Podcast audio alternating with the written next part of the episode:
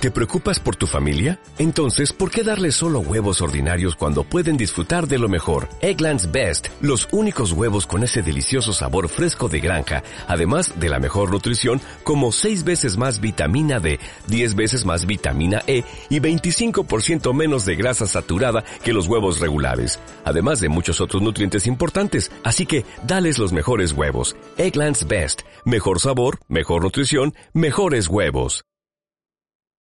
Si te quedas con nosotros, vas a escuchar Radio Fotolibre. L'intuitif qui improvise dans l'action.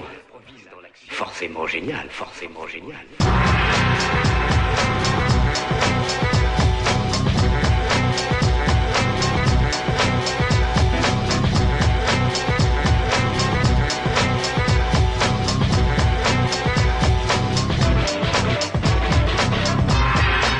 Hola, bienvenidos al Laboratorio Fotográfico de Radio Fotolibre, al episodio número 21 del podcast de la fotografía libre con software libre.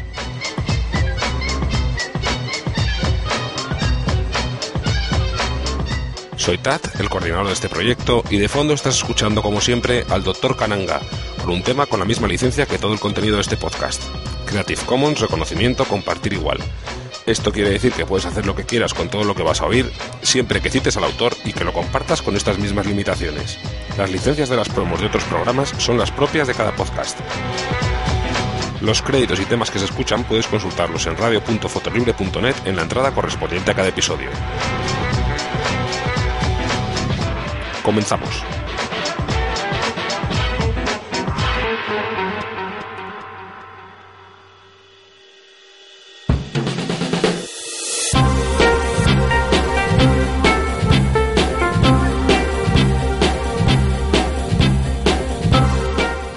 Hola a todos, ¿qué tal? Eh, lo primero, disculparme por la tardanza en la salida de este episodio, en este capítulo, pero bueno, eh, motivos personales, temas familiares, de, salud de algunos familiares, pues han retrasado un poco la publicación. La verdad es que estoy pasando por una por un periodo un poco complicado, bastante liado de, trabajo y de, como digo, de temas personales. Así que bueno, lo primero, esa disculpa por el retraso, pero bueno, eh, seguro que vamos recuperando la, frecuencia y, y, la rutina habitual en, en los próximos episodios. Quería deciros que estaba pensando últimamente que hago bastantes pocas fotos, muy pocas. No solamente porque no tengo tiempo, sino que es que el ajetreo del trabajo, la, la familia, hace que a veces tengamos que conformarnos con las fotos que hacemos pues de los cumpleaños de rigor, de eventos sociales, de cosas familiares, temas así, ¿no? No, no me malinterpretéis. La verdad es que están bien, son fotos y tal, pero personalmente me interesan más, eh, o generalmente me interesan más otros, otro tipo de enfoques el trabajar la fotografía pues requiere su tiempo, eh, requiere de, de, un estado de ánimo determinado y sobre todo de un esfuerzo intelectual para el que no siempre estamos dispuestos. Y sobre todo requiere de una cierta disciplina de trabajo. Como todos, eh, o como todos estos conceptos, hay que entrenarlos y cuantas más fotos eh, hagamos siguiendo este patrón, pues más cómodos y más libres nos sentiremos. Es como salir a hacer footing, ¿no? Te diviertes más cuanto más entrenado estás, cuanto más rápido puedes correr. Así que la conclusión fácil es que, que tenemos que salir a hacer fotos, a, a, disfrutar intentando hacerlas lo mejor posible. Yo suelo contar una anécdota de que en tiempos de las cámaras de carrete, allá por el, por el Pleistoceno ya para algunos, a veces yo salía sin película, por el mero placer de, de fabricar, de construir fotos en mi retina sin la necesidad de registrarlas para verlas después. Eh, simplemente encuadraba y disparaba, aunque sabía que no se iba a quedar marcado en, en, ninguna película. Era un ejercicio que me relajaba mucho. La verdad es que el clip del obturador eh, era en ese momento la única meta en el proceso, la señal de que la foto ya estaba hecha para mí, aunque luego no la tuviera tangiblemente en la mano. Salid a hacer fotos, no lo dejéis, no perdáis esa costumbre, recordad lo satisfactorio que es construir la imagen en la mente y ver cómo todo se va colocando en su sitio en el visor hasta el momento mágico del disparo. Y sobre todo no os olvidéis de que las fotos no se hacen en el ordenador, hay que conseguir lo máximo posible en la toma. El ordenador solo es para ponerles un marco bonito y subirlas a la web, ya me entendéis, ¿no? No, no nos enrollemos más, vamos con el sumario de este vigésimo episodio.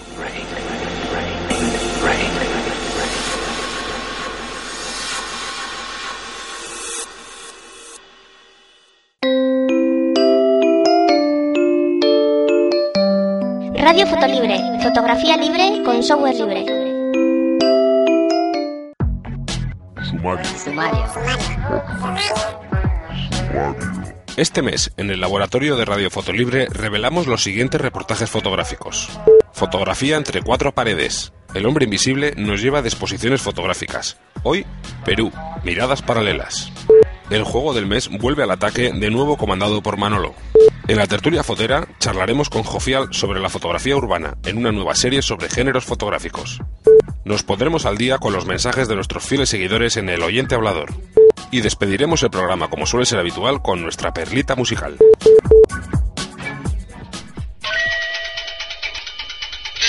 Estás escuchando el podcast de fotolibre.net.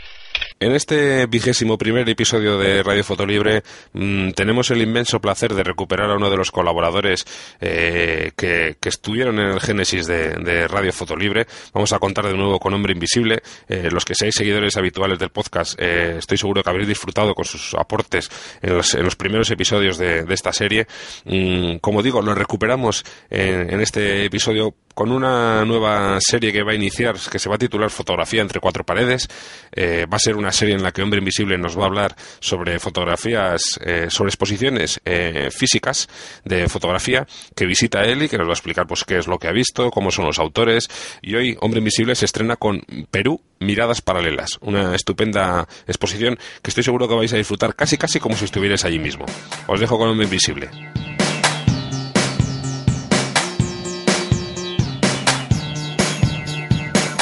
Fotografía entre cuatro paredes.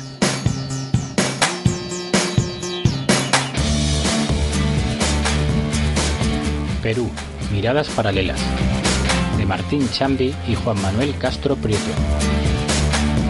Sala de exposiciones del Castillo de Santiago, Sanlúcar de Barrameda, Cádiz.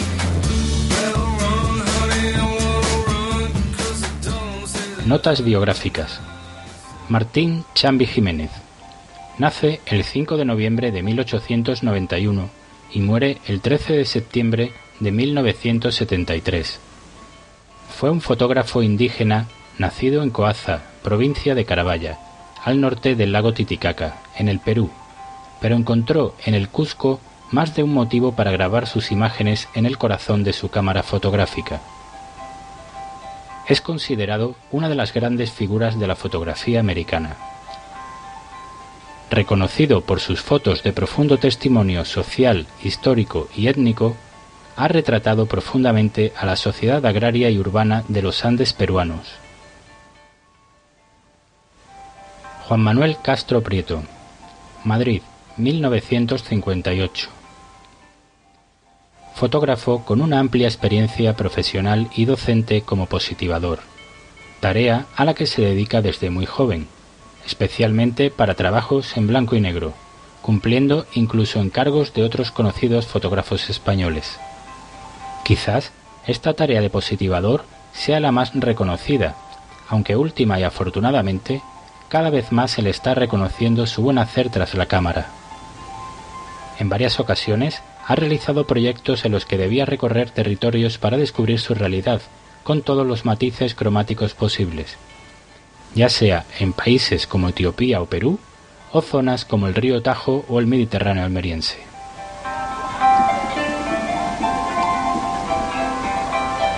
La exposición presenta dos universos fotográficos que convergen en un mismo escenario, Perú.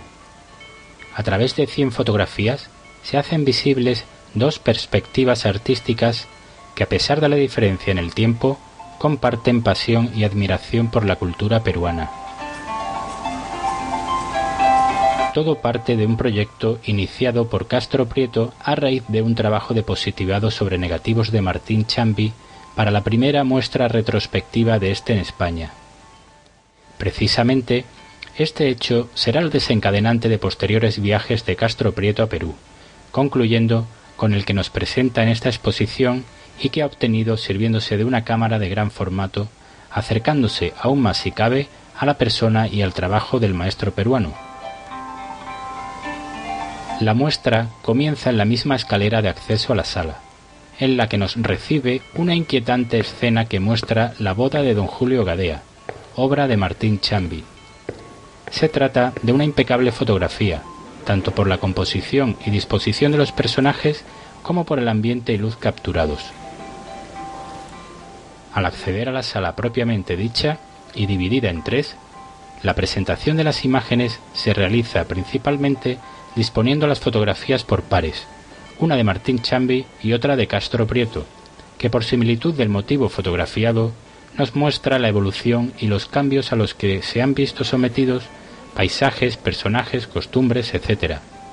Pero destacando, a mi propio parecer, que tras estos cambios acaecidos por el inexorable paso de casi un siglo, se puede advertir una esencia inalterable que bien pudiera encontrarse en las rocas del terreno, los muros de adobe o en lo más profundo de las miradas de las personas.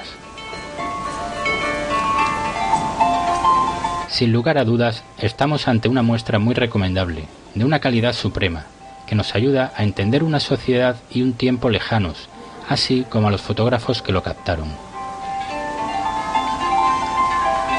A continuación, unas palabras del propio Martín Chambi.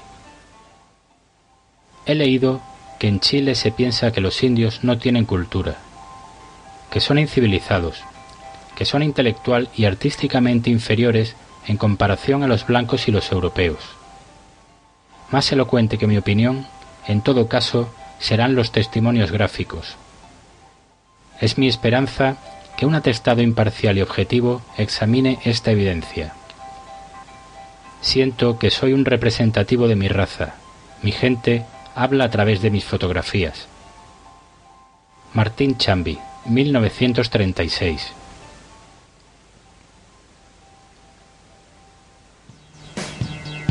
Ya, para finalizar, simplemente recordaros que en la correspondiente entrada en el blog del podcast veremos algunas instantáneas recogidas durante la visita a esta exposición, así como los créditos correspondientes. Muchas gracias y hasta la próxima. Luis M. Portillo, Hombre Invisible para Radio Foto Libre.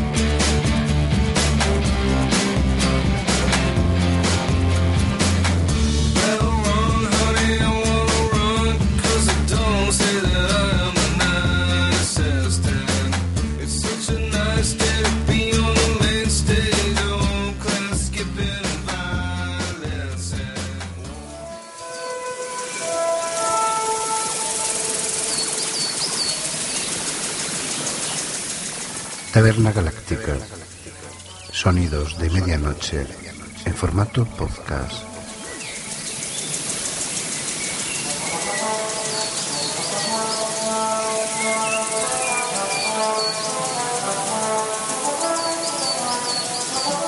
Este proyecto se realiza para compartir la magia de la radio entre quien lo hace y quien lo escucha.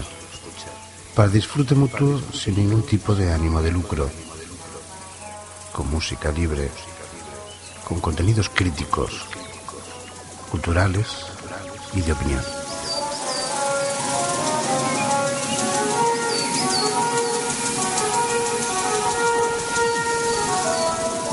Lo puedes encontrar en la tabernagaláctica.com como asimismo en iTunes.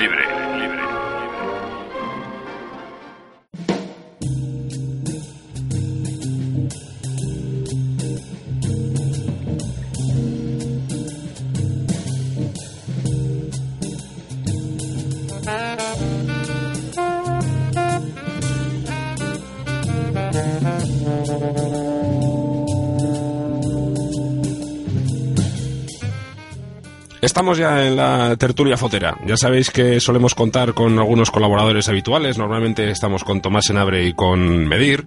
En esta ocasión tenemos un colaborador muy especial. Eh, para los seguidores habituales de Radio Fotolibre eh, seguramente os suena porque es una de las personas que, que, siempre, de manera fija, hace comentarios en todas las entradas de, del podcast. Además eh, fue entrevistado en algunos de los primeros números. Y para mí es un enorme placer y una enorme satisfacción contar con, con Jofial, con nuestro compañero en el foro de la comunidad de Fotolibre Jofial, mm, que su nombre real es Josep Figueres, para aquellos que le, conozcáis fuera de, las redes. Hola Jofial, buen, bienvenido. Hola, fotolibreros y fotolibreras, aquí estamos. Pues contamos hoy con Jofial por, un, por una cuestión muy, muy clara. Eh, vamos a iniciar una serie de, de comentarios, de tertulias especializadas en. especializadas, no, perdón, eh, dirigidas eh, hacia comentar diferentes géneros fotográficos. Mm, a veces no serán géneros puramente, pero sí serán temas eh, fotográficos habituales y bueno por algunas cosas que sucedieron en, la, en los foros de Fotolibre con algunos comentarios sobre eh, algunas modalidades fotográficas mm, se nos ocurrió comentar estos temas y hoy vamos a empezar con la fotografía urbana de la que los que hayáis visto el trabajo de Jofial veréis que es un, dominador es un tema que lo tiene realmente controlado y que además aporta una visión muy diferente a la que a la que se puede ver eh, normalmente. Además, eh, bueno, pues eso, no es que solamente sea un, tema al que tiene controlado, sino que además es un tema del que obtiene unos resultados pues, pues muy interesantes. Eh, lo primero que me gustaría es que me dijeras, Jofial, ¿qué es lo que entiendes tú por fotografía urbana? Mira, eh, aparte de las flores que me has echado, que tampoco, tampoco son para despreciar, a mí me encanta que me adulen, pero bueno, en lo de la fotografía tal callejera, tú sabes perfectamente que a algunos se nos da mejor que, a otros, y en mi caso siempre me ha tirado un poco más eh, e, e, esa especie de, visión que, que, se tiene en cuanto uno empieza a callejear por, por, las, por las ciudades, ¿no? Yo eh, en este tema sí que te diría que a veces hay una parece que hay una mm, distinción eh, entre lo que sería la famosa, para decirlo en inglés, street photography y lo que es fotografía callejera.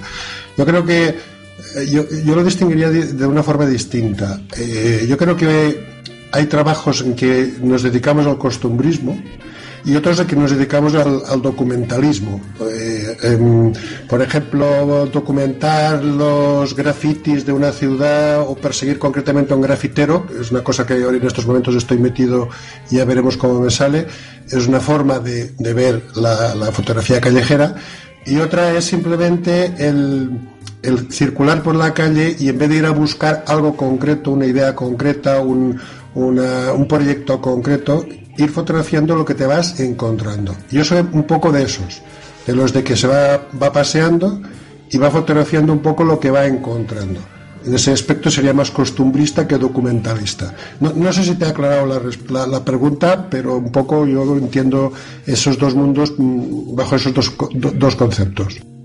Cuando estaba preparando la, la serie, eh, la verdad es que inicialmente tengo que confesar que, como tú bien sabes, pero no lo saben nuestros oyentes, esto surgió a partir de una pequeña tertulia que queríamos tener sobre street photography.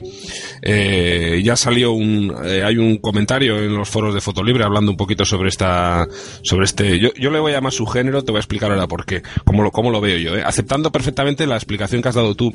A mí me da la sensación de que la fotografía urbana a veces la, las personas, el, elemento humano, forma parte de la composición o, de, o de, la, de, la, estructura de la imagen, pero a veces no de una manera mm, como protagonista, ¿no? sino como un elemento más, a veces incluso prescindible dentro de lo que es la fotografía urbana. Sin embargo, mm, tengo la sensación de que street photography, que para mí es un subgénero de la, de la fotografía urbana, eh, el elemento claro y protagonista debe ser eh, las personas, el, el, elemento humano en ese marco urbano, ¿no? Pero me da la sensación de que, de que tiene que tener más peso que, que lo que es en la fotografía urbana en general. Es, una opinión muy particular, ¿eh? pero, pero comentándola con, con, Hombre Invisible, que es la, persona con la que vamos a intentar entrar en, eh, próximas eh, tertulias un poco más a fondo en, este, en este tema, a mí me quedaba un poquito esa sensación.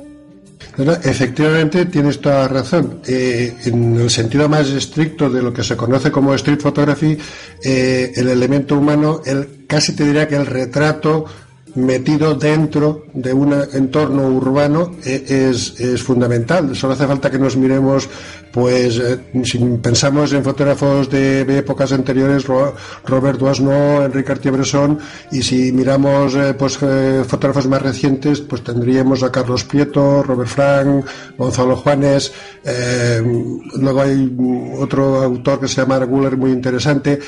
todos ellos, bueno, por ejemplo en, Cataluña hay Catalá Roca y Miserax, y Joan Colom, que son ejemplos de, personajes autóctonos de, nuestra comunidad en donde el elemento humano eh, es, prácticamente imprescindible. No, ellos no los concibo haciendo fotografías. Bueno, Catalán Roca hizo una serie de fotografía arquitectónica, pero eso ya era más específico en plan trabajo arquitectónico o trabajo de fotografía arquitectónica, ¿no?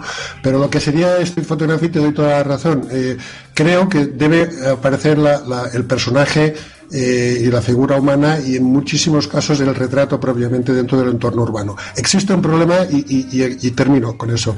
Eh, en mi caso, no sé si el de otros compañeros que se dedican a captar fotografías, yo le tengo un respeto terrible al, efecto de que tú fotografías una persona o un personaje eh, a que te pueda llamar la atención. Eh, ya estaríamos hablando ahora del derecho a la intimidad, de las leyes que lo protegen, etcétera, etcétera. Yo creo que los autores que hemos comentado antes, los fotógrafos que captaban esas imágenes anteriormente, no estaban tan constreñidos por esa legalidad cosa que ahora pues eh, todo el mundo intenta sacar tajada eh, en cualquier momento si tú te haces una fotografía oiga usted usted no me puede mi fotografiar porque está impidiendo mi bueno ya sabes que yo en ese aspecto tengo ciertos problemas Sí, sí, lo sé perfectamente, lo hemos comentado muchas veces. Además, este es uno de los, de los temas, de los factores que, me gustaría tocar en, la tertulia que vamos a hacer de Street Photography con, con el hombre invisible y, espero que contigo, espero que podamos coincidir, porque es uno de los factores mm, fundamentales a la hora de, cómo afrontamos la, actividad fotográfica, ¿no? Eso influye directamente en el estilo que tengamos de, de hacer eh, las fotos y de hecho yo creo que es uno de los elementos diferenciadores en el, en el documental del que surgió toda esta idea, que lo comentaremos el día que hablemos de la street photography, viendo incluso la manera en la que los, los me parece que son tres autores diferentes que aparecen en el documental, eh, se acercan a, a, sus, a sus objetivos, ¿no? A, sus, a las personas que aparecen en las fotos para, para fotografiarles. Pero este es un, debate que me, que me gustaría dejarlo para el, para la tertulia sobre street photography y hoy acercarnos un poco más genéricamente a lo que es la, fotografía urbana. Eh, ¿Cómo surge, o cómo te surge a ti la necesidad de este tipo de fotografía? Quiero decir, eh, yo cuando, mi, género fotográfico más, eh, más habitual, no sé si es el que más me gusta, pero más habitual, pues el paisaje surge a partir de la necesidad de, reflejar lo que veo en mis excursiones de, o que veía en mis excursiones de montaña, porque ahora por la vida que llevo me es más difícil. Mm, ¿A ti cómo te surge la, necesidad o cómo, te pide el cuerpo el, el realizar tus series de fotografía urbana? Mira, eh, yo creo que no es tan diferente. En tu ámbito, que eh, es más un ámbito de naturaleza, de montaña, de, es, muy, es muy parecido. Eh, simplemente sustituyeme las montañas, los, los valles y los ríos por, por edificios y por parques y por, por un entorno distinto, pero es prácticamente lo mismo. yo cuando paseo por la ciudad, generalmente, suelo pasar solo, casi nunca voy con compañía. y, y en esa en esa soledad me, recreo un poco. Entonces, eh, eh, como te he comentado al principio, no, no suelo trabajar eh, en plan documentalista, eh, decir, bueno, pues voy a hacer ahora un trabajo sobre los barrios antiguos de, pues, no sé, pues de Barcelona o de Madrid o de, o de cualquier otra capital importante o ciudad que sea interesante. No, simplemente eh, encuentro, no busco, me paseo, veo una imagen que a lo mejor compositivamente me gusta y, disparo. Las últimas fotografías que, que presenté sobre em, la fotografía urbana en donde se veía un señor que recogía la prensa de un de un de una basura de, una calle eh, eh, eso me lo encontré. Yo no estaba buscando exactamente esa imagen. Y quien dice esa te, hablaría de otras muchas. Esa quizá pues se acercaría más a una a una street photography que a que a la fotografía propiamente de, entorno urbano, ¿no? Pero a mí me, cautiva muchísimo pasearme por calles en donde no he estado nunca y ver esos bancos, ver esas, esos adoquines, ver esas sombras, esos juegos de sombras que hacen los otros edificios con las paredes eh, adyacentes, o, no sé, todo ese mundo a mí me inspira y, no sé, y, me llama la atención y lo, veo, es esa misión famosa que siempre comento y lo disparo, capto la imagen y luego analizo si es interesante o no. No, no es que tampoco hay mucho más secreto. ¿Qué, elementos son? Cuando tú estás haciendo esas, esos safaris fotográficos por la ciudad, ¿qué elementos son en los que tú te vas fijando para, componer en tu mente la, foto y luego llevarte la cámara al ojo y disparar? ¿Qué, cosas del, entorno son las que forman tu, tu estructura compositiva? Te lo diré muy fácil, eh, eh, es lo que me sorprende. Es decir, mm, yo me paseo por la calle, ahora estoy viendo una fotografía que está en el almacén, que es una sombra de, una, de, una, de un tejado sobre una pared de, cerca de la Catedral de Barcelona. Eh, es la foto 17, creo, del, del, de Callejeando Barcelona, de la Galería de Fotografías de Fotolibre, por si alguien tiene interés.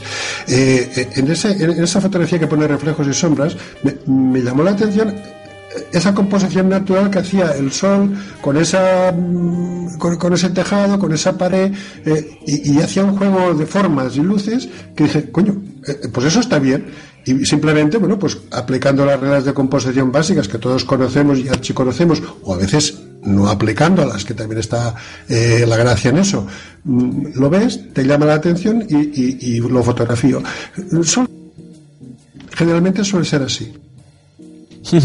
Mm, eh, ahora que decías lo de la galería, se me había olvidado comentar que en todos los en todos los episodios que tengamos esta serie vamos a tener enlazada en, la entrada del blog una galería en la que se muestren algunas de las imágenes a las que hagamos referencia o, no hagamos una referencia directa, pero que puede servir a la gente para ilustrar un poquito de qué de qué estamos hablando, de qué género y qué tipo de, imágenes son somos las que las que buscamos. En mi pregunta anterior y me viene muy bien el ejemplo que citas de, las formas de las sombras y todo eso. Eh, el entorno urbano tiene una característica muy particular que yo creo que funciona muy bien a nivel compositivo, que es el de aprovechar precisamente todas esas líneas eh, tan definidas que son, pues lo mismo las sombras que, los propios edificios en sí. Eh, mm, digamos que es, voy a, ver, voy a decir relativamente fácil mm, montar una estructura en base a, líneas de lectura apoyándonos precisamente en todas estas formas, ¿no? probablemente en la fotografía urbana sea una de las características que son más, más fáciles. Vuelvo a utilizar la palabra fácil, que no es, no es la palabra que quiero decir, pero la forma más habitual en la, en la que creamos una composición, ¿no? Efectivamente, eh, es la que invita eh, o la que te propone más eh, opciones de tipo compositivo, por, por, las líneas, por las sombras, por las curvas, por es prácticamente mm, si alguien quieres explicarle conceptos básicos de composición, mm, no hay mejor ejemplo que utilizar fotografía callejera de una ciudad en donde no te puedes jugar con cantidad de elementos y elementos muchas veces distintos, con texturas, con lo que digo, con, con líneas, con sombras, con con cambios. Yo para mí es un es una escuela, cada vez que paseo por una calle de una ciudad, eh, yo aprendo un montón de cosas. No, no, no, no sé, es, para mí es renacer cada visita que hago a Barcelona, cada visita que veo cosas distintas. Digo Barcelona porque a mí me es muy, muy próxima, pero si fuera Madrid, que teniendo estado allí, yo Madrid me encanta, en los barrios eh, en los que he estado, cada vez veo cosas distintas. No sé, es, yo creo que es un, un buen ejemplo para aprender eh, esa facilidad de líneas que no es que sean fáciles, pero que sí, que son como muy sugerentes y que son tan abundantes que difícilmente no encuentras una forma de encuadrar una imagen de una ciudad una de las eh, características también es la de la de ir un poco en, un, en un modo de cazador, ¿no? Porque muchas veces en la ciudad pasa todo muy rápido y hay que estar muy ágil, ¿no? Sobre todo cuando integras el elemento humano, hay que estar muy muy ágil eh, para, para captar la imagen que, buscas. Especialmente si hay personajes. Eh, si, si, son simplemente de formas y líneas, no, no hace falta ser muy específicamente rápido o ágil. Eh, hay que tener la visión, verla y decir, vale, de acuerdo, ahora me planto eh, y busco las líneas, busco la composición y hago la foto. En cuanto aparecen personajes, ahí sí que tienes que andarte con cuidadito porque el personaje aparece y desaparece o se te pone en el ángulo que toca muy rápidamente. Y si no estás muy al loro mm, pierdes esa foto, pierdes esa imagen. Y luego te arrepientes bueno, esa forma también parte del juego, ¿no? Eh, el estar atento. Eh, ya te comento que eh, cuando paseo y callejeo soy más de formas que, y de encontrar que de ir a buscar. si me pongo en un mercado, lógicamente ahí tengo que estar muy, muy al tanto de, esas miradas, de, esas, de esos personajes que aparecen o desaparecen del encuadre. Ahí sí que tienes que estar muy, muy atento. Mm, en ese aspecto sí, hay que estar muy, muy, muy con el dedo muy ágil para no perder esa imagen que puede ser una imagen muy interesante, ¿no? Y, y si y en el momento que tú estás eh, eh, encontrando las, esas imágenes, ¿crees que es un estilo en el que se trabaja más con el corazón que con la cabeza o es justo al revés? Mm, para mí es al revés. Eh, cuando yo hablo de, mis famosas visiones, no es que me haya fumado nada, es que o lo siento o no hago la foto. a ver, siempre existen esos elementos que, que, te sirven para componer una imagen. Pero si esos elementos que tú, tú puedes componer perfectísimamente con todas las reglas conocidas y desconocidas de la composición, pero si esa imagen es vacía, no, no, no te dice nada, pues no, dispares. A veces nos ocurre, y lo hemos comentado muchas veces, tú presentas una fotografía eh, en foto libre y los compañeros te dicen, oye, mm, pues no me dice nada, ¿no? Y, y en cambio, pues eh, yo la he presentado porque a mí sí me estaba dando un mensaje o sí me estaba diciendo alguna cosa. No siempre llegas a saber qué te está diciendo la foto. Eh, tampoco voy a ahora aquí a, presumir. Mm, simplemente te gusta, ¿no? Te, te, te, motiva. Pero si no, no la presentarías en el foro. Eh, como contrapartida, muchos compañeros te dicen, oye, pues a mí esta imagen, ¿qué quieres que te diga? Pues ni fu ni fa, ¿no? Pero bueno, eso, eso también forma parte de la gracia de que los compañeros te contrasten y que tú puedas también ver cosas que no habías visto o, desandar cosas que dices, oye, pues eso me pensaba que se veía bien y en cambio pues no, no, no es así. Esto puede ser también porque mm, eh, cuando, digamos que eh, el hecho de ver fotografías durante años te va creando un, te va, no sé si depurando el gusto, pero bueno, te va, te va formando el gusto como fotógrafo y como espectador de fotografía. Sin embargo, eh, lo más, mm, lo más radical, y digo radical en el sentido de la raíz de la fotografía, pudiera ser que la gente lo sintiera como la forma de mostrar imágenes eh, estéticamente agradables y a veces en la fotografía urbana precisamente se buscan efectos eh, mm, más eh, burdos, más cortantes, igual por las, por las formas no tan redondeadas de las imágenes, no lo sé. A, ver, hay una estética de lo feo. yo recuerdo hace mucho, mucho tiempo un fotógrafo que era barrendero, un fotógrafo francés, un parisino creo que era, y no te sabría, ahora no recordaría el nombre, pero según ya busco por los archivos que tengo, eh, seguramente lo encontraré. Y ese, ese, ese fotógrafo era muy curioso porque tenía una cámara fotográfica, pero no tenía dinero para comprar lentes, se las dejaban los amigos. Eh, hizo una serie de fotografías sobre las calles de París a ras de suelo de la, mm, de la sociedad. De, él era barrendero, por lo tanto tenía tenía un, un, un, escenario perfecto ¿no? para hacer ese tipo de fotografías, con una estética encantadora. Eh, yo, me encanto.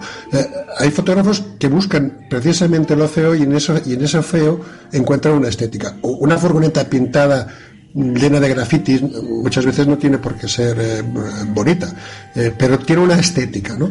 en, la, en la fotografía callejera que estamos comentando, generalmente se busca más esa parte fea que no la parte bonita, porque eso ya sería quizá fotografía arquitectónica, de edificios, que donde lo que se pretende es embellecerlos un poco, pues jugando con sus líneas, con sus formas. En la fotografía callejera, propiamente como yo la entiendo, eh, ahí lo que quizás nos llame más la atención sea esa parte menos bonita, menos agradable a la vista, que no, y como te he dicho, no insisto en que tiene su parte estética también. Y puede ser por eso, por lo que es más habitual que veamos eh, en la fotografía urbana o callejera, mm, que sea más habitual el formato en blanco y negro, para eliminar precisamente un poco esa, esa parte dulce del color. Em, quizás sí, aunque yo creo que el blanco y negro lo que es es menos descriptivo, es más conceptual, eh, te centra mucho más en lo que estás, eh, pretendes enseñar. Y en ese aspecto sí que creo que el blanco y negro nos ayuda a concentrarnos eh, en esa parte menos bonita porque el, color, quieras o no, siempre distrae un poco más y siempre embellece un poco más el entorno. Y yo creo que la fotografía en blanco y negro, la ventaja que tiene eh, para ese tipo de fotografías es que te concentra muchísimo en, en esa imagen captada y en eso que tú pretendes mostrar y enseñar estoy, la verdad es que estoy bastante de acuerdo con todo lo que estás, con todo lo que estás comentando, aunque es normal, porque compartimos, la verdad es que compartimos muchos mm, criterios estéticos. Oye, eh, eh, la gente que te conocemos, eh, ya casi lo, lo, para nosotros es una, una cosa incluso tradicional, cuando hablamos de equipos en, equipos de formato, no de formato, de, tamaño pequeño, eres siempre uno de los ejemplos que sacamos cuando se habla de que, de que no hace falta tener una cámara grande para hacer fotografías grandes. Tú eres una persona que desde hace muchos años has eh, apostado por utilizar equipos pequeños, cámaras eh, mm, compactas nobles, cámaras que trabajan en RAW pero de, tamaño reducido. Eh, ¿Ese sería el arsenal ideal para una persona que quiera dedicarse a la, o que le interese especialmente la fotografía urbana? Mira, vamos a aclarar una cosa. A mí me, me, engañaron. Mi mujer me dijo que el tamaño no importaba y a partir de ahí, pues yo me lo creí. Bueno, coñas a, a banda, porque si no me van a dar una colleja por aquí. Eh, yo creo que para la fotografía callejera o para la street photography, para muchos tipos de fotografía no, no muy específicas, el formato eh, pequeño es, es, muy agradecido. Te permite llevar la cámara prácticamente en cualquier lugar de tu cuerpo, en un bolsillo, eh, en bandolera, no molesta, no hay, tienes que ir cargado con un equipo monstruoso, eh, pasa desapercibida, factor importantísimo a la hora de hacer fotografía en donde intervengan personajes. y, y, tiene unas calidades que yo la verdad, yo necesito, ojalá tuviese una full frame que me permitiera pues pues, eh, eh, no sé, manipular un poco más la, imagen en el postproceso. Pero no lo he encontrado nunca a faltar. Yo soy una persona que vengo de antiguo de, trabajar con formatos de con medio formato, con Hasselblad, con, con tres eh, objetivos, con dos trípodes, con un maletín de aluminio, con no sé cuántos filtros y a veces me atreví a ir con todo ese bagaje por, pues por, por, por, senderos y montañas a hacer fotografías. Era terrible, acababas agotado físicamente.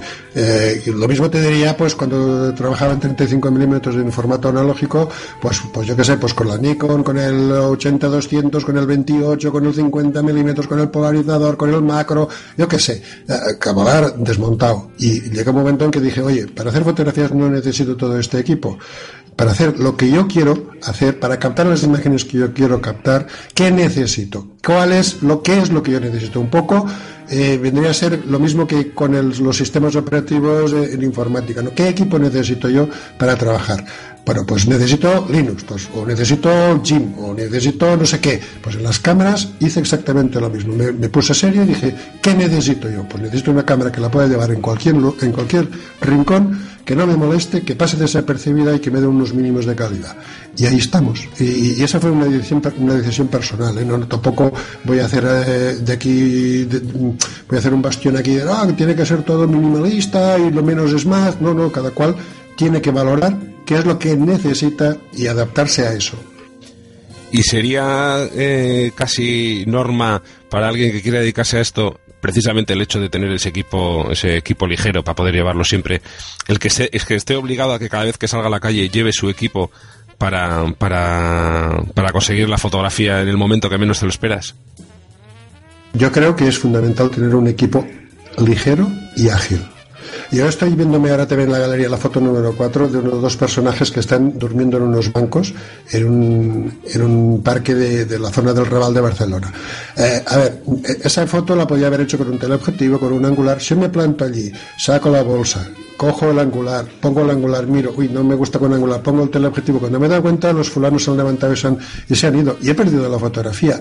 Eh, necesito algo que sea ágil que me permita disparar con cierta rapidez. Y, si encima eh, pasa desapercibido, pues eh, estupendo. Yo creo que es mm, casi imprescindible, sin sentar cátedra, ¿eh? pero yo creo que es casi imprescindible. Dentro de la. Cuando comentábamos al principio el, documental sobre street photography, que lo, como hemos hecho un par de veces mención, lo, enlazaré también en la, en la entrada de, la, de este capítulo del podcast, también lo lanzaremos el día que hablemos de street photography, hay uno de los casos de una persona que se dedica a este género que trabaja con su teléfono móvil. Eh, y ya sería esto un poco el colmo de los, no el colmo de los colmos, pero sí que sería el llevar esta filosofía de, de más es menos, perdón, de menos es más a su, a su máxima expresión, el trabajar con teléfono móvil. Mira, eso cuando lo comentamos en el foro, eh, estuve tentado de hablar, pero como luego quedamos en que esto lo intentaríamos pasarlo en, el podcast y tal, me, retuve un poco.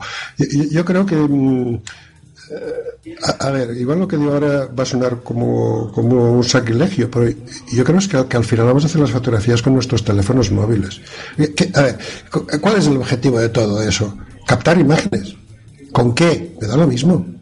Oye, tú captas una imagen una buena imagen. Y me da lo mismo si está hecho con tu teléfono, si es un Android, si es un iPhone o si es, yo qué sé, me da lo mismo. Es que me es igual.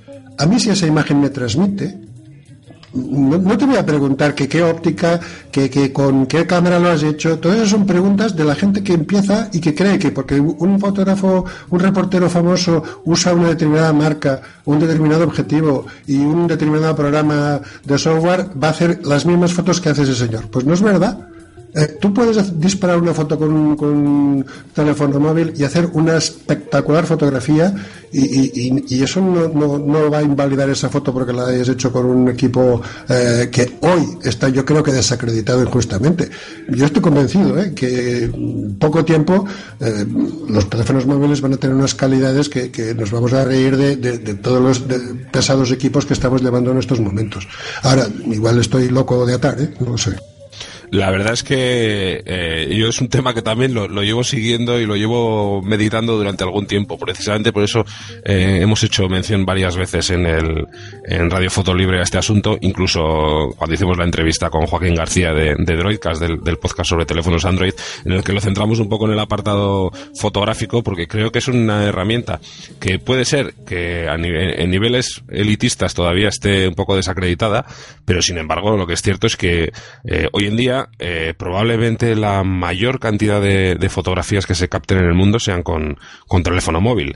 No digamos ya cuando encima se meten por medio de aplicaciones que están tan de moda últimamente como Instagram, que acaba de dar el salto a Android con su, con su red social asociada, pero está claro de que, de que yo creo que ya no es un futuro, sino que es un presente. No sé de qué tipo de fotografías, porque evidentemente no valen para todo, pero sí que es el presente de la fotografía hoy en día, la, fotografía con móvil. Y cuando muchas veces lo, lo, la descartamos un poco por la calidad o la desacreditamos un poco por la calidad que obtienen todavía, no sé por qué, ya sabes que yo soy un, un seguidor bastante furibundo del trabajo de, de, Robert Capa. Siempre recuerdo eh, la serie de Robert Capa del día del desembarco de Normandía, del día, del día de, cuando él con su cámara estuvo obteniendo un montón de imágenes que han pasado a la historia y, y, que si las analizamos un poco fríamente, técnicamente son de una calidad horrenda, porque la mayor parte de estas de ellas están movidas o desenfocadas y encima luego eh, tuvieron algún problema con los negativos que, se revelaron eh, erróneamente. O sea, técnicamente pueden ser de una calidad a la que hoy en día podríamos eh, equipararla a la de un teléfono móvil y sin embargo su valor eh, no solamente documental sino su valor artístico fotográfico es, es innegable. Totalmente de acuerdo. Eh, eso lo que tú has dicho antes es, creo, la palabra que lo define. Es una herramienta. Una herramienta más que tenemos a nuestra disposición. Ni mejor ni peor.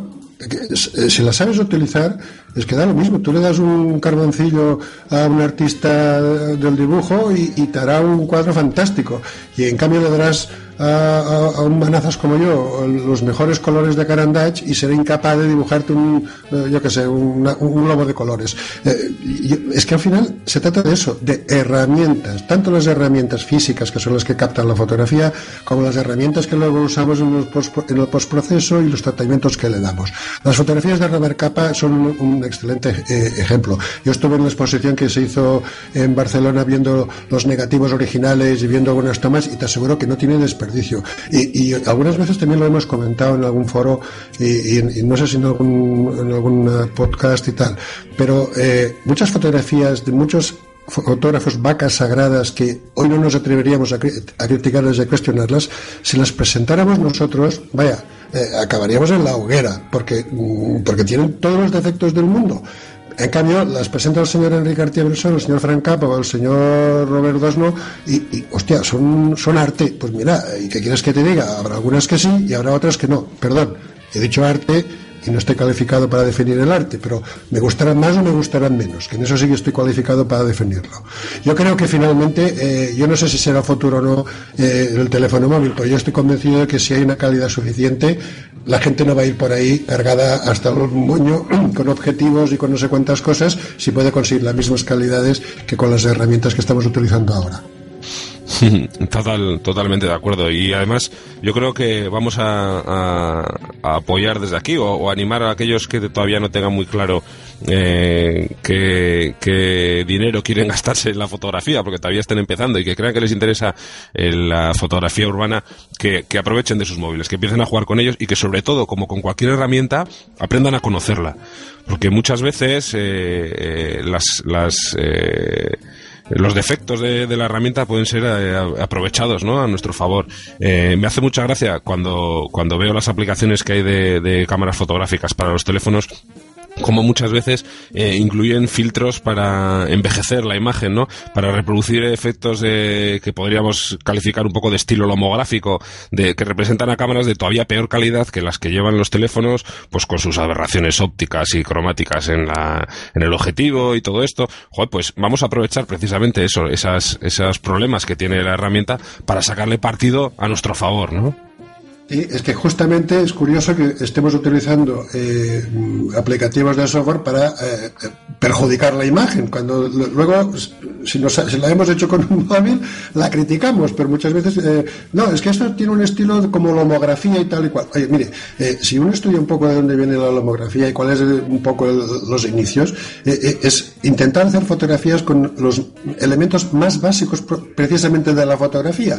Y, y, ese es el tema. Eh, si un teléfono móvil me hace una fotografía estupendamente perfecta, eh, sin granos, sin, sin ruido, sin distorsiones de color y tal, luego le voy a aplicar un filtro para que me la envejezca. Coño, pues parece de risa, ¿no? No sé. Yo creo que hay que centrarnos un poco en lo que comentaba antes. ¿Qué herramienta necesito?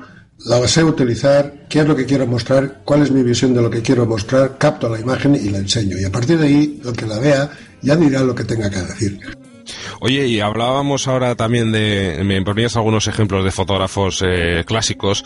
Eh, eh, al principio de la tertulia también lo has comentado. ¿En qué, alguien que quiera que esté interesado en la fotografía urbana, a qué, artistas le, o qué artistas o qué fotógrafos le recomendarías que siguiera? Tanto fotógrafos ya clásicos o desaparecidos, como gente que conozcas tú actualmente, que te interese su trabajo y por qué les recomendarías? A mí lo que les aconsejaría en estos momentos, más que fotógrafos concretos, hay una, hay una página web que curiosamente se llama, creo que se llama Calle 35, y que habla de la street photography. Y, eh, creo que la, bueno, no sé, ¿puedo darle la dirección de la página web? Sí, sí, sí, por supuesto. Luego, luego además la, la copiaré y la pondré yo en, el, en la entrada también. Pero dila, dila ahora para la gente que no esté viendo la entrada. Pues pone calle35.com, calle 35, 35 con números todo junto.com y ahí hay mm, varios tags, varios temas que hablan de, fotografía y uno de ellos es la street photography. Allí hay una, una, parte donde hablan de algunos fotógrafos. Hay varios, ¿eh? Eh, Robert Frank, eh, William Klein, mm, Alex Webb, el que os he comentado antes, un tal Araguler. Eh, este es curioso porque creo que es, eh, forma, creo que es de, no sé si es, judío o de, no, no, recuerdo exactamente de qué parte es. Como fotógrafos que a mí me, gustan, eh, evidentemente Enrique Artiebresson, mm, faltaría más, eh, Gonzalo Juanes era un fotógrafo que también me gustaba mucho. Y luego, eh, nacionales, te diría, pues, los que te he comentado antes, eh, desde Francesca Talarroca, Miserax, bueno, varios de estos. Y uno que me tiene el corazón robado desde hace mucho tiempo, es antiguo también, no, no, no son modernos, es Joseph Koudelka. Para mí es un es lo que debería ser un fotógrafo. Eh, quizá no sea tan almibarado como Enrique Artier-Bresson, que, me perdonen los impresionanos, yo soy uno de ellos, pero Joseph Kudelka para mí es eh, el prototipo, quizá con, con Klein, el prototipo de eh, fotógrafo mm, con todas las letras, vamos. Pues una, yo creo que una amplia eh, referencia para, para la gente que le interese y para los que no estén interesados en el género pero que quieran aprender fotografía porque desde luego eh, todos los que has comentado comparto contigo que son gente con un trabajo más que interesante. Oye, una última pregunta eh, que, se me ha ocurrido ahora por curiosidad. ¿Qué ciudad del mundo te gustaría callejear que no, que no hayas estado nunca para, para hacer una buena serie? Pues una ciudad que me gustaría mucho es Berlín. ¿Y por qué Berlín? Mm, más que Berlín, quizá la parte eh, antigua, la parte de, detrás del el, famoso eh, muro, ¿no? Eh, es un poco porque quizá por romanticismo, esas calles, esas, esos edificios tan grises que anihilaban o anulaban prácticamente las individualidades de la gente, eh, no sé, eh, eh, me da un poco que tiene que tener mucho de sí el, poder callejear por esas, por esas zonas. Pues no te preocupes, porque en cuanto la oficina de Europa del Este de Radio Foto Libre tenga una vacante, te enviamos para allí para que, para que nos hagas de corresponsal en aquella zona, ¿vale? ¡Qué ilusión! Desde este momento queda prometida la, Plaza ya, ya sabes que además tenemos una red distribuida a, lo largo y ancho de todo el mundo de, oficinas permanentes de Radio Foto Libre. Es la ventaja que tiene. Por, supuestísimo. Claro, es la ventaja que tiene de formar parte de, una comunidad tan grande como es la de la de usuarios de usuarios y creadores de contenidos libres. Pues nada, estaré esperando encantadísimo la, invitación a pasearme por Berlín. El puesto es tuyo, amigo. Oye, eh, nada, simplemente para cerrar el, tema, a mí me gustaría recomendar también un, fotógrafo eh, de, fotografía de este género, de fotografía urbana. Mm, creo que es eh, además una persona eh, no solamente es una, una, gran persona porque le gusta compartir todo lo que hace, sino que además eh, su trabajo es envidiable y toda, la verdad es que todo el mundo que le conoce ya le llama maestro y por algo será. Eh, yo, yo recomiendo a Jofial, a José Figueres. Muchas gracias, Jofial, por haber estado con nosotros y un abrazo muy fuerte. Bueno, muchas gracias y nada, maestro, ya siempre os lo he dicho, yo estoy aquí para aprender y para enseñar lo que sé y lo hago con toda la generosidad del mundo y además lo hago encantado. Un placer y un lujo estar con todos nosotros. Bueno, repetiremos contigo, Jofial. Espero que podamos eh, concretar eh, otra cita. El problema de, participar con más gente siempre es el poder quedar todos a una hora disponible. Pero yo estoy seguro de que vamos a poder hacer un esfuerzo para volver a contar contigo en esta, en esta serie. Eh, no sé cuál será el, género de la, de la próxima entrega. deciros que van a estar con nosotros, pues, pues gente conocida, colaboradores habituales de Radio Foto Libre, pero también gente que estoy intentando liar, gente nueva o gente que ha participado menos veces. Y hablaremos, pues, de, de géneros tan, tan conocidos tan habituales como puede ser el paisaje, la fotografía macro, el subgénero que hemos hablado hace un rato de street photography, el retrato, bueno, un poquito de todo. Yo espero que, como digo, que volvamos a contar con Jofial y, y nos oímos en la siguiente tertulia. Hasta luego, hasta luego, Jofial, chao. Hasta luego, gracias.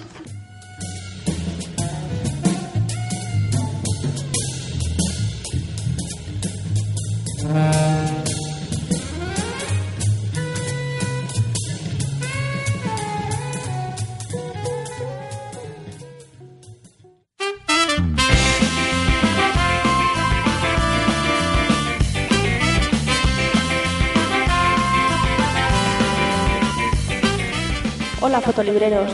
Recordad que podéis enviar vuestras colaboraciones, sugerencias o las respuestas del cuestionario a podcast.fotolibre.net. También os agradeceremos los comentarios en radio.fotolibre.net o en ivox.com, desde donde podéis descargar los episodios del podcast. Y si lo preferís podéis suscribiros al feed para no perderos ningún episodio.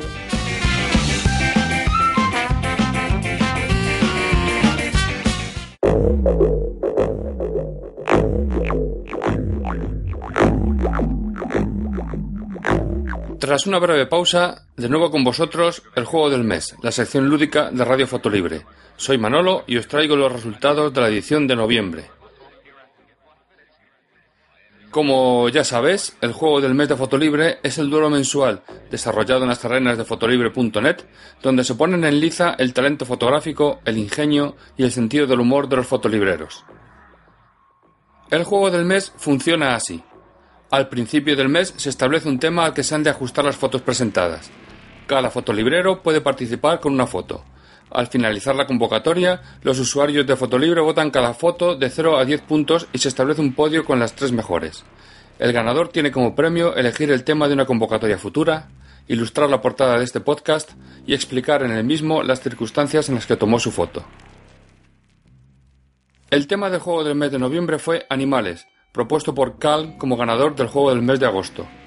Han participado nueve fotolibreros, a saber, por orden de participación, Medir, Clement, Akenaton, Hombre Invisible, Broza, Alción, Jofial, Manolo, El Pecoso, Cultesac y Cal. Y ahora vamos a lo importante, el podio de esta edición que ha estado bastante reñido. Recordemos que el lema fue Animales. En tercer lugar, con 75 puntos, Medir, con la fotografía titulada Los malotes del barrio.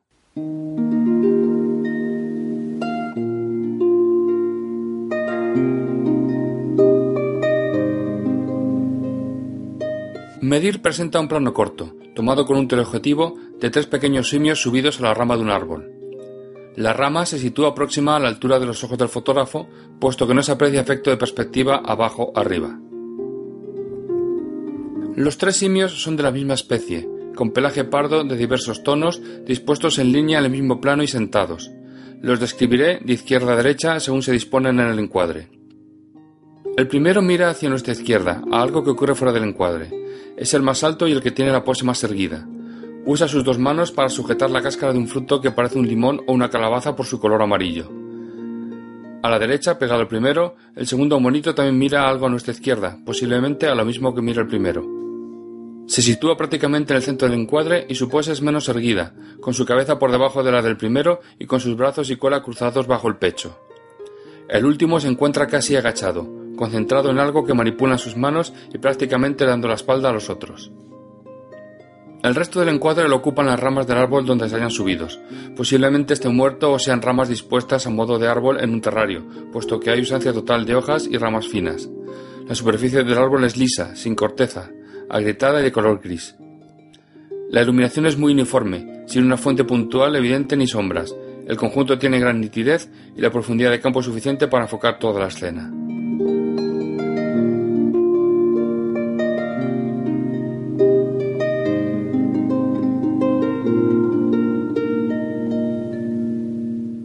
En segundo lugar, con 83 puntos, Manolo, con la fotografía titulada Campanilla.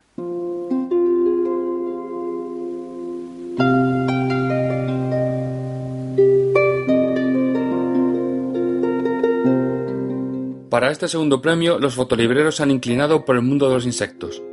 Una libélula es la protagonista de esta foto, tomada con una focal larga a corta distancia, casi un macro, en un plano frontal ligeramente picado. La imagen está tomada al aire libre y con luz del sol directa pero muy tamizada, de forma que no hay grandes contrastes. La libélula, de colores amarillos y pardos, está inmóvil y la cámara la ha tomado en perspectiva prácticamente lateral, un poco sesgada al frente. Su cuerpo está dispuesto casi en la diagonal noroeste-sudeste, con la cola hacia la esquina noroeste y el nacimiento de las alas en el centro del encuadre. La cabeza queda ligeramente apartada del centro, abajo a la derecha, y se distinguen bien sus detalles, en particular los ojos que contrastan con el resto de la libélula por su color rojizo. Dada la perspectiva de la toma, las alas se muestran casi perpendiculares al plano de la foto, mostrando un gran desenfoque en sus extremos, fruto de la escasa profundidad de campo. La libélula está posada en un tallo de caña seco, aferrándose a él con tres pares de patas.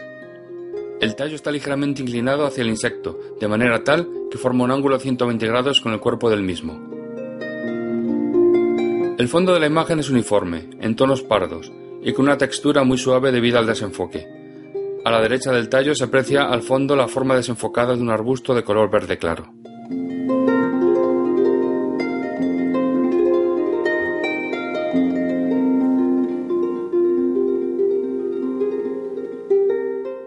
Y finalmente, el ganador del juego del mes de noviembre de Fotolibre, con 84 puntos,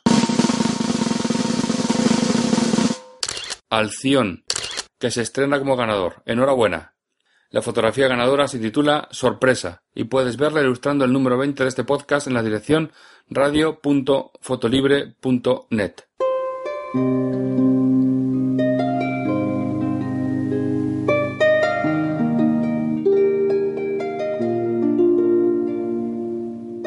Con la acción repetimos motivo. De nuevo es un insecto el protagonista de la foto.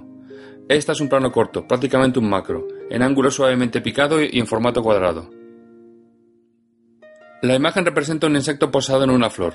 Aunque no soy naturalista, intentaré describir ambos. La flor es una camomila amarilla, con sus pétalos y sus estambres de ese color. Los estambres son cortos y hacen de alfombra natural al insecto que parece un gorgojo, de color gris pardo claro, con estrías longitudinales más oscuras y de tonos rojos cabeza triangular con los dos ojos a los lados perfectamente semiesféricos y moteados con puntitos oscuros. El insecto está captado totalmente de frente y presenta algo de caída a la derecha del observador. Se aprecian perfectamente enfocados sus ojos, la base de la cabeza y el principio del caparazón. El caparazón continúa ya desenfocado hacia atrás. Por delante se ven dos palpos que salen de la boca y también las patas delanteras apoyándose en los estambres. Los pétalos de la flor rodean la escena. El fondo tras la flor y el insecto es totalmente negro. Da la impresión que la foto hubiera sido preparada como si fuera un bodegón. Desde luego no parece hecha en un entorno natural. La luz, muy suave, parece provenir de arriba a la izquierda. El color amarillo de la flor domina la escena.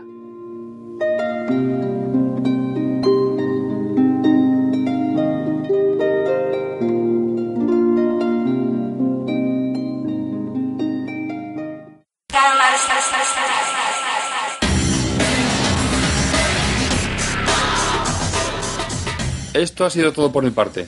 Os dejo ahora con el autor de la foto ganadora, Alción. Hasta la próxima edición del podcast de Radio Fotolibre. Salud y fotos.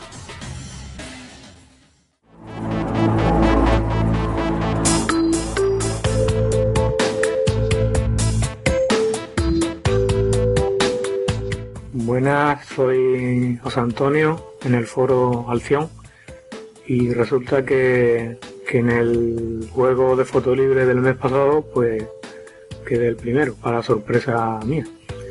Entonces, pues me toca comentar la foto que hice. Bueno, la foto está hecha esta primavera pasada. Bueno, no voy a comentar lo que es la foto en sí, porque la foto seguro que la ha comentado ya Manolo y mucho mejor que lo pueda hacer yo, pero vamos, con diferencia. Entonces me voy a centrar solo en el aspecto técnico de la misma. Eh, la foto está hecha con un tubo de extensión de 36 milímetros, eh, un objetivo zoom 1855 AF 36 y una focal F18, una ISO de 200 y y bueno, como todos sabemos, pues el problema que tienen los tubos de extensión pues es que reducen mucho la profundidad de campo. Entonces, al reducir la profundidad de campo, nos vemos obligados a, si queremos sacar detalles, pues nos vemos obligados a, a reducir el, el diafragma. Con lo cual, pues, la foto nos falta luz y necesitamos una fuente de luz importante. Entonces eh, decidí utilizar el flash también. El flash pues mm, tiene el problema pues que, ya, ya tiene una diferente iluminación entre el objeto fotografiado y el fondo. Entonces para no complicarme la vida pues decidí tirar con fondo negro, entonces puse una velocidad de, un 500 avos. En cuanto al flash está tirado en TTL y como nos acercamos bastante al sujeto, pues eh, se nos pierde la luz del flash, con lo cual pues le hice un le hice un difusor al flash pegado con velcro encima de forma que, que me concentrase la luz sobre, sobre el objeto. Bueno, lo que nos pasa con cuando fotografiamos bichos en concreto es que, que tenemos que ser muy rápidos, ¿no? Porque se nos va, se nos cambia de posición. Con este tuve la suerte de que no me quitaba ojo de encima y observaba cualquier movimiento que hiciera y se ponía se ponía de cara a mí. Entonces tiré, después de tirar varias tomas desde arriba, decidí que, que iba a hacer un retrato frontal. Entonces bajé un pétalo de la margarita sobre la que estaba posado y, y tiré a través de a través de los pétalos de la margarita. Creo que capté un- una especie de, cara de sorpresa, o por lo menos esa a vista de humano es la interpretación que nosotros tenemos. Él supongo que estaría sobre todo asustado, porque ya no me quitaba ojos de encima y no se fiaba un pelo de, de lo que yo le hiciera. La foto está tomada en un descampado que hay cerca de mi casa, donde en primavera pues crecen multitud de flores y, es un espectáculo ver tantos bichitos juntos. Espero que la foto os haya gustado y bueno, y muchas gracias por los votos recibidos y enhorabuena a todos los participantes en el concurso y en especial a los compañeros del podio. Como he dicho antes, muchas gracias y bueno, hasta otra.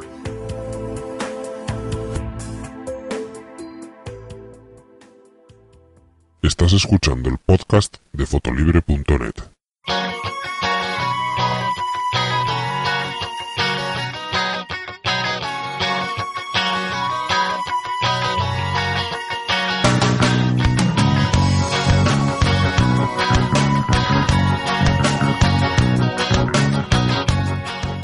Bienvenidos al oyente hablador. Una vez más vais a tener que conformaros con mi presencia aquí solito, hablando de los comentarios que dejáis en, en el blog. Eh, lamentablemente, eh, Miru y Mendaur eh, están, eh, no pueden mm, participar porque tienen un tema de salud familiar del que tienen que ocuparse. Los que seguís un poco mi participación en, los foros y diferentes redes sociales ya sabéis que tenemos un, un problemilla de salud familiar que nos impide eh, pues hacer el trabajo habitual en el podcast. Lo siento mucho, pero bueno, no podemos contar con ella. Sin embargo, no vamos a, a pasar por alto la sección de los comentarios porque sé que es una de las que más os interesan. Vamos a hablar de los comentarios que se dejaron en el episodio número 20. Os recuerdo que en aquel episodio estuvimos hablando en la tertulia sobre fotografías en, en redes sociales.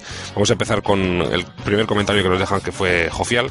Eh, Jofial nos dice, otro capítulo que saca brillo a nuestro cerebrito. Tomás lo acaba, el problema no es compartir, el problema es ser consciente de que estamos compartiendo. Lo contrario es ser un irresponsable, como ir por la calle por un barrio peligroso con la cartera llena de billetes en la mano. Internet no es ni más ni menos que una ciudad con sus miserias y sus alegrías.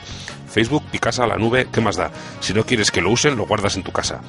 Por cierto, Tomás, vaya catarro, amigo. Espero que estés mejor. Carlos, el pecoso, como siempre, un cachondo. Miruja a la altura, teniendo en cuenta que lo suyo ha sido un atraco al meterla en el programa sin avisar. Comparar programas privativos con programas libres no nos lleva a ninguna parte. Al final es como el que se compra la mejor y más cara cámara del mundo sin saber para qué la quiere o siquiera si necesita ese equipo y descubre que con una cámara de cartón se consiguen imágenes capaces de mover del alma. Veamos, saber qué queremos, nuestra visión y escoger el material que necesitamos, sea privativo o no, mejor no, y expresar esa visión. Lo demás es dispersión y perdernos en la confusión. Eso es todo, amigos. Que sigáis así, que además de divertirnos, ilustráis nuestros pobres cerebitos. Pues como siempre, bienvenida, bienvenida tu, tu opinión, Jofial. Eh, la verdad es que compartimos, eh, como, como sé yo en la tertulia, bastante de lo que dices, de lo que dices tú.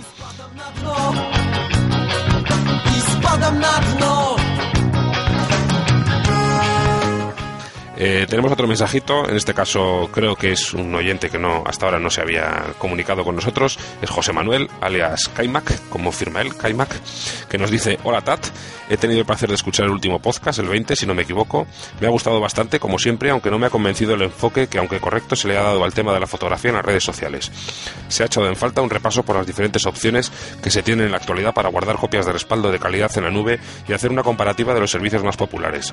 Dropbox, Spideroac, Walla, Box, SugarSync, etcétera. Todo ello pensando en que sirva de orientación a los oyentes novatos, que como tú dices y es cierto, les llamamos cariñosamente con ese epíteto, de hecho tengo alguno entre mis amistades. Para mí las redes sociales en el tema de la fotografía dejan mucho que desear y se pierde todo el control sobre tu obra en general. Por lo tanto, considero que las redes sociales, excepto casos muy puntuales, no es el sitio idóneo para exponer tus fotografías si es que quieres tratar de exponerlas de una manera seria.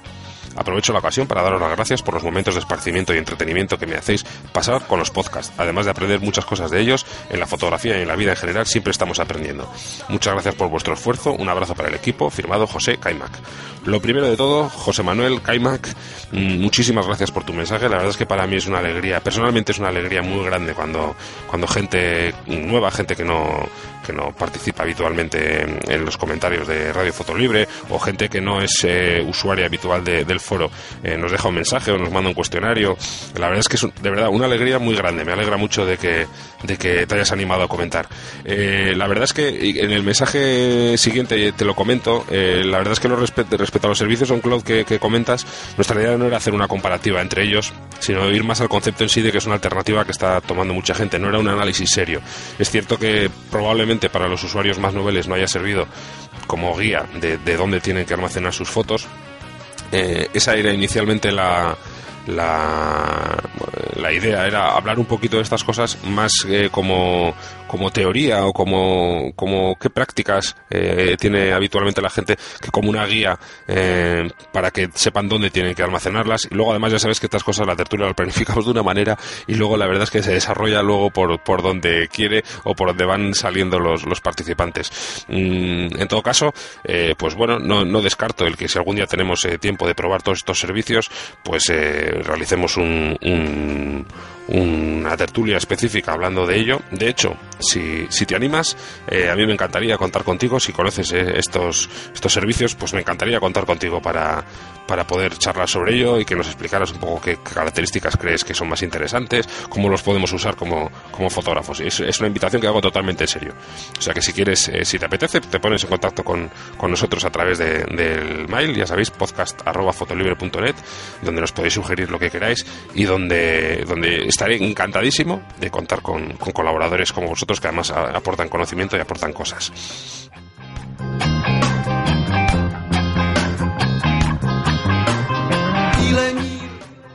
Eh, después hay un comentario de, de Miruj eh, que dice que me encanta esto que dices, Jofial. Veamos, saber que queremos nuestra visión y escoger el material que necesitamos, sea privativo o no, y expresar esa visión. Lo demás es dispersión y perdemos y perdernos en la confusión. Cierra comillas aquí Miruj. Dice que cree que tenemos que dejar de decir frases de estas tan cortas en el podcast y dejarnos de soltar chaspas. Vamos a aplicar la teoría del ascensor, resumir nuestro proyecto, idea, etcétera, en una conversación que dure lo que subir o bajar en el ascensor con tu jefe para dejarlo claro y convencerle. Estos son teorías de marketing, de cosas de, de pero tiene razón. A veces nos dispersamos mucho hablando de, ideas y conceptos que seguramente se resumirían más sencillamente en una frase, pero el problema es que como no trabajamos con un guion fijo, sino que son charlas eh, con un tema definido, pero muchas veces que surgen bastante espontáneamente, pues a veces mm, no, dejamos claro lo que queremos transmitir. Eh, tenemos otro mensaje de otro, de otro nuevo usuario, Manuel eh, que nos dice, ¿qué tal chicos? Me decidí al fin a escribiros. Al grano, en el podcast número 20 que acabo de oír, pienso que habéis dedicado demasiado espacio a subir a las redes sociales, sí o no, y tal vez podríais haber profundizado algo más en cómo funcionan y qué os parecen a vosotros los almacenamientos de Picasa, Flickr o los más genéricos como Dropbox. Dicho lo anterior, no quiero dejar de daros la enhorabuena por el podcast. o descubrí buceando por iVox cuando publicabais el número 10 y me enganché. Descargué todos los anteriores, los devoré con avidez y ahora siempre espero impaciente el próximo. Escuché la entrevista que os hicieron los de Pánico en el núcleo y los comentarios de Milcar. Además, creo haber escuchado alguna promo vuestra por algún sitio. Escucho bastantes podcasts.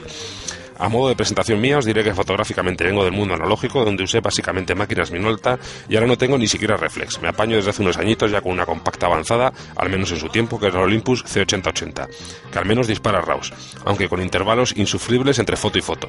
ya, sé lo que es eso yo también. Tuve una Canon G9 que le pasaba lo mismo. Me gustaría hacerme con una full frame de Canon o Nikon, pero no sé cuándo será. Valen una pasta. Para revelar los RAW uso UF, RAW y un poco de Dartable, aunque no soy ni mucho menos un experto con ninguno de los dos. Los sistemas operativos que uso son Ubuntu 11.10 en un sobremesa y Linux Mint Debian Edition en otro sobremesa y un portátil. No me enrollo más, seguid así que lo hacéis muy bien. Un abrazo a los chicos y dos besos a las chicas. Salud Pues lo mismo que decía para Kaimak, vale para Manuel, que, que es un inmenso placer recibir gente nueva eh, y además me encanta cuando oigo que hay eh, oyentes que, que, no provienen de, de, la esfera de Fotolibre que nos siguen. Eh, me alegro de que hayas llegado a, a través de Evox. probablemente, como dices, si escuchas otros podcasts hayas oído alguna promo nuestra en, en podcast amigos de gente que a la que, pues normalmente hay gente a la que yo sigo también y que, pues que hemos bombardeado, que hemos spameado con nuestra promo para que vean si la ponen. Y la verdad es que como, como tú sabes hay bastante buen rollito en el mundo de la, de la podcast esfera y la verdad es que la gente se ha enrollado con las promos y precisamente por eso mismo también podréis oír eh, promos de otros programas en, en Radio Fotolibre. Mm, te digo un poco también lo mismo a Kaimak, la verdad es que eh, el análisis que pretendíamos no era no, no, no, queríamos que fuera especialmente profundo, era más hablar un poco de la idea. Eh, mm, el problema también es que muchos de esos servicios nosotros no los conocemos a fondo y entonces hablar de ellos con mucho detalle pues sería eh, básicamente sobre una experiencia muy corta eh, por tanto, seguramente unas reflexiones bastante poco acertadas o por lo menos bastante poco precisas. Lo mismo que le invito a Kaimak, si tú eres usuario de algunos de estos servicios, te animo a que nos dejes tu opinión, incluso si queréis, eh, mandarnos un archivo de audio en el que pues hagáis brevemente un análisis de alguno de ellos y yo lo pondré encantado en Radio Fotolibre porque ya sabéis que esto, el aspecto comunidad es muy importante dentro de, del podcast y, como, como, digo, cualquier, eh, cualquier eh, valoración, cualquier eh, análisis que queráis enviarnos en formato de audio, pues nada, le echaremos un vistazo. Eh, eh, si, si, tiene una duración pues aceptable, quiero decir que no es un análisis que os peguéis 25 minutos hablando como hago yo, por desgracia, porque no me queda más remedio en esta sección, pues entonces no, pero cuando sean cosas así de una duración aceptable y con una calidad de audio así un poquito un poquito agradable de oír, pues eh, lo vamos a poner encantado, siempre que sean eso, eh, conocimientos eh, que aportáis al mundo fotográfico basados en, software libre, en licencias libres o en contenidos fotográficos genéricos. Eh, y por cierto, me alegro de que estés ya tan introducido en el mundo eh, del software eh, libre para fotografía, porque no es una cosa demasiado común y, me, y, me, alegro mucho. Y espero que le saques muchas chispas a esa Olympus, eh, que seguro que te ha dado muchas alegrías, a pesar de ser ya un, un, caballo de batalla un poquito viejo en el sentido ese de que tarda mucho en guardar los RAW. Pues bueno, eh, como siempre decimos, lo importante no es la cámara, es el camarero, que seguro que el camarero trabaja mejor con una cámara más potente, pero que te consuele que mientras haga fotos es una herramienta válida.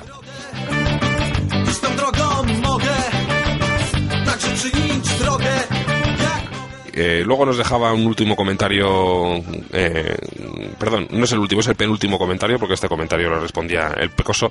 Colegota nos dice, nuestro querido Colegota, que nos dice, buenas, ya hace un par de días que terminé de escucharlo, pero no encontraba momento para comentar. En primer lugar, muchas gracias por los ánimos. Muchas de nada, que ya sabes que tú lo que tienes que hacer es recuperarte pronto. Me gustó la entradilla editorial, así como la presentación de programas como Conversin, una buena idea. Eché de menos a mis amigas del oyente hablador, no solo por no escuchar sus voces, sino por el dinamismo que le da a la sección el que haya tres personas interviniendo. A ver si buscan huecos en sus agendas y podemos tenerlas para los próximos. Ya has visto que para este no, pero bueno, yo espero que, yo creo que para el siguiente sí que podremos volver a estar. Y como de costumbre, me encantó la tertulia. Me parece un acierto el haber incluido a Miru para dar la visión de otras generaciones. Aunque como ella misma dice, lo que viene detrás es más acentuado que la suya. Lo veo por mi sobrino mayor de 16 años que se acaba de agenciar un androide porque todos sus amigos lo tenían y estos sí que se apuntan a todos sin mirar. La tertulia original era sobre copias de seguridad en la nube y eso aunque se fue luego por las redes sociales y la privacidad. Quedándome en la primera parte me llamó la atención la frase de Miru de es menos seguro pero es mucho más cómodo. Espero que no tengan los mismos criterios a la hora de elegir un coche y sobre todo que no los tengan los que diseñan coches o aviones. Yo también, ¿eh? Efectivamente otras generaciones valoramos más cosas como la seguridad que muchas otras, pero creo que no hablamos de generaciones de personas sino de generaciones de Internet. Es decir, no los que somos más mayores sino los que entramos en Internet cuando todavía se dedicaba un tiempo a informarse antes de hablar y cuando salían cosas como la etiqueta. La actitud de la generación de Mirug la veo igual en personas de mi edad y mayores que han entrado a Internet recientemente. Lo importante sobre la seguridad de las copias de nuestras fotos y archivos tengo la duda de si Mirug terminó por captarlo. Y es que el concepto de copia implica un original, es decir, que tenemos que tener dos versiones de una foto o archivo para que si nos falla una podamos recuperarla con la otra. Si no, igual nos da tenerla en la nube que, como ella dice, en el mejor y más moderno disco, que como se nos caiga al río nos hemos quedado sin fotos. Y en cuanto a la seguridad en la nube, cuanto más famoso es un sitio, también es más goloso para ataques. Y no olvidéis que una forma de distinguir a un mal informático es que discuta la frase de la seguridad no existe. Respecto a la privacidad en las redes sociales, no me quiero extender, que esto se haría más largo que la emisión, pero solo mencionar dos cosas. Generalmente se habla de privacidad y Tad lo comentó como opciones, en cuanto a la posibilidad de que otros usuarios de la red social puedan ver determinadas informaciones o fotos nuestras. Pero nos olvidamos que estas restricciones no suelen, no suelen afectar a la empresa a la que le hemos regalado nuestra información y que ésta puede venderla a terceros. También recordar que el verdadero peligro de la privacidad no está en los pocos o muchos datos que ponemos en cada red, sino en el estudio de nuestros comportamientos, nuestras amistades y la combinación mediante cruce de datos de todo ello, lo que se conoce como minería de datos. En resumen, que me ha parecido una de las tertulias más interesantes.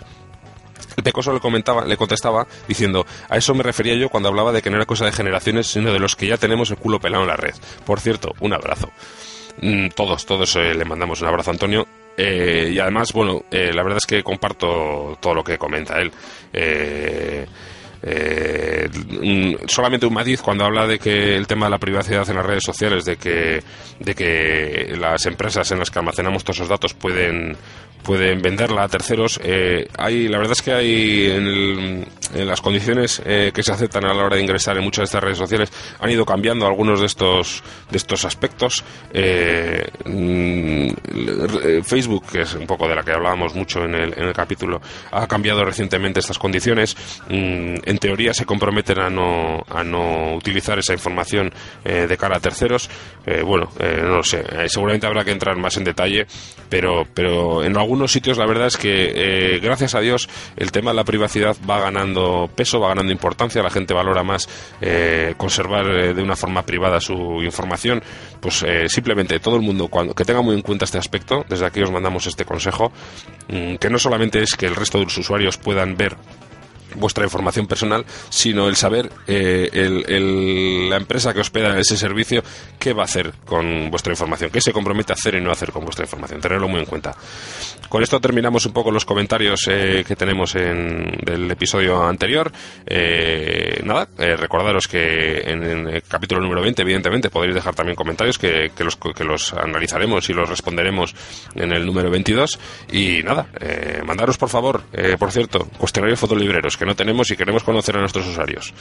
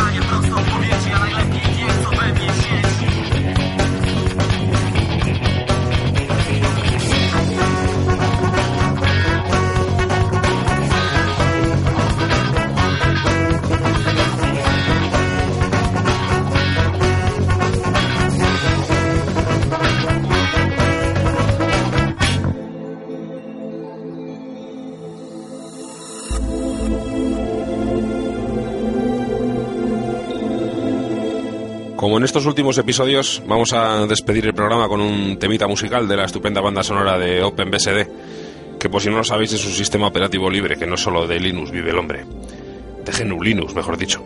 Todas las canciones que la integran son versiones o inspiraciones de conocidos temas musicales, pero con letras que hacen referencia al desarrollo de este sistema, generalmente en, un tono cómico. Hoy os voy a dejar con una que homenajea a una de las bandas sonoras originales de James Bond, que seguramente a muchos os, sonará, Goldfinger. En este caso se transforma en, en Gold Flipper. Antes os voy a dejar con los créditos. Eh, ya sabéis que podéis mandarnos vuestras aportaciones, comentarios, respuestas, insultos, denuncias, eh, lo que sea, a podcast.fotolibre.net. A ver si alguien se anima y nos manda también sus respuestas al cuestionario fotolibrero. Os recuerdo que las preguntas al cuestionario fotolibrero las podéis encontrar en el, en el blog, en radio.fotolibre.net. Ahí veréis las, las, preguntas que, que os hacemos. Simplemente tenéis que mandarnos en un archivo de audio las respuestas grabadas y nosotros nos encargamos de montarlas y de, y de ponerlas en el, en el podcast, a ver si os animáis a alguien.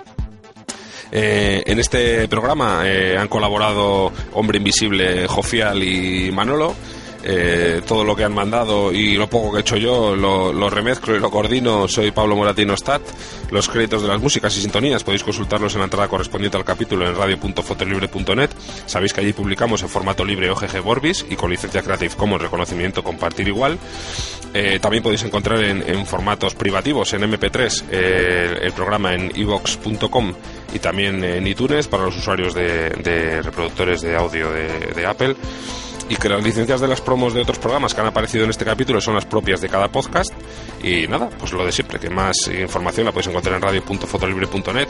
Pediros disculpas si en alguna parte del programa hay algún problema de audio, pero es que hemos, eh, hemos eh, dado un paso adelante en, los, en los sistemas de grabación de, de las eh, audioconferencias para el podcast. hemos evitado utilizar Skype, que como todos sabéis aunque funciona sobre Linux, es un programa privativo.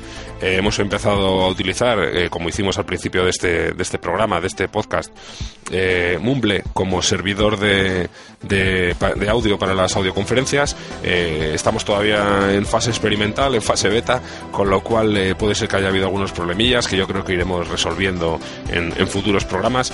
Y de esta manera conseguimos uno de los objetivos filosóficos que teníamos eh, desde que iniciamos este programa, que es el utilizar 100% software libre a la hora de a la hora de, montar el programa. Como os decía antes, os dejo con Golf Flipper de la banda sonora de OpenBSD, que seguro que os gusta mucho. Hasta el mes que viene, un saludo, chao.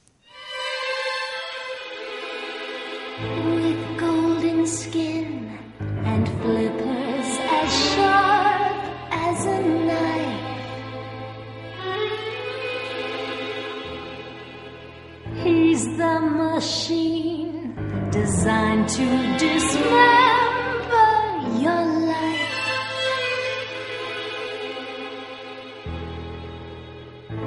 And the fish protecting us all from the cat.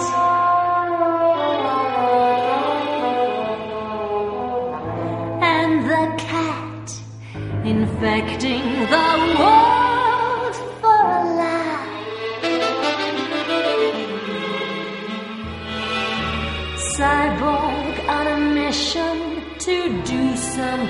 suspicion. The doctor wants fugu too.